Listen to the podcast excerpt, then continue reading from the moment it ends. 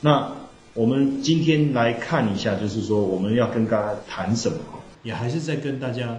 大家提一下哦，大家提一下，就是说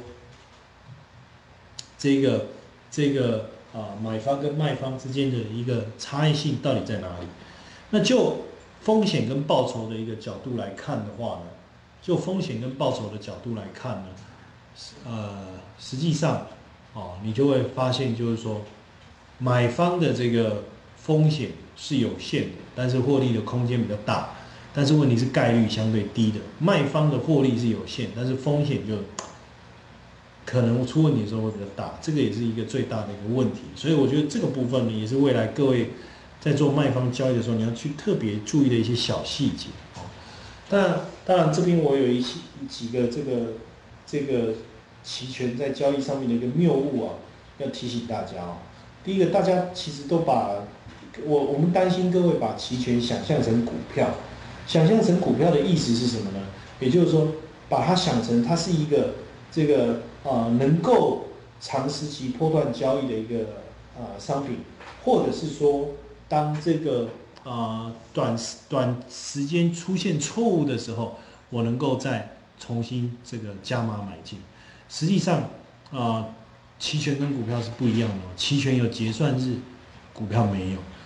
期货可能结算了，还不见得会产生什么损失，但是你别忘了，期权是结算的时候，可能你的权利金会全数归零。如果你是做买方，那非常的好，哦，你如果你是做买方，那这个部分就损失了，哦，所以千万不要把期权想象成股票，它可以啊持续的让你不断在错误的时候呢进场再逢再再多买一些，这个是不行的。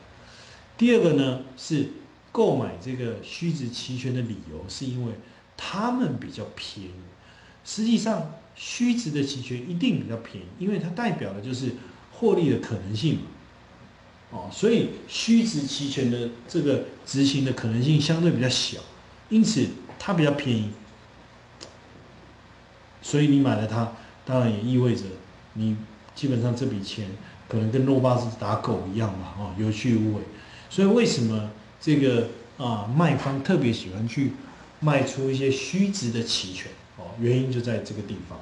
那第三个谬误是说，购买期权的时候呢，并不需要顾虑当前的一个波动。实际上，期权的买方跟卖方呢，就啊波动来讲是各有利弊的。波动越大呢，当然是你有就买进以后的波动越大，对买方越有利。买进以后的波动越小，对卖方越有利。但是你要买之前，如果波动已经变大了，那你买的呢部位就贵。那如果你要卖之前呢，波动已经变大了，那你卖出去就非常非常的这个这个划算哦。所以需不需要顾虑当前的波动？肯定是要的。那第四个是说，有某种特定的期权策略是稳赚，我觉得这并不容易。虽然目前我们在期权市场上，因为我们目前像我自己，我交易的是这个台湾的期权，还有海外的期权。因为目前沪深三百期权，说实在的，这个 ETF 的部分啊，这个交易我们目前交易起来觉得并不是那么容易操作。那因为它的第第一个市场的交易量还不够大，哦，然后呢，它的这个这个部位切割的这个模式呢又比较繁琐。所以，我们现我们目前当然都还是在期权市场上的交易，都还是以海外的部分为主，例如 S M P 五百，或者是这个这个这个啊原油，或者是黄金这几个。那当然，这样的一个产品，它的波动更大，那你就要利用它的本身的一些特性，什么样的产品，什么样的特性，用什么样的方式去交易它，这个才是一个比较正确的一个一个方式哦，比较正确的一个方式。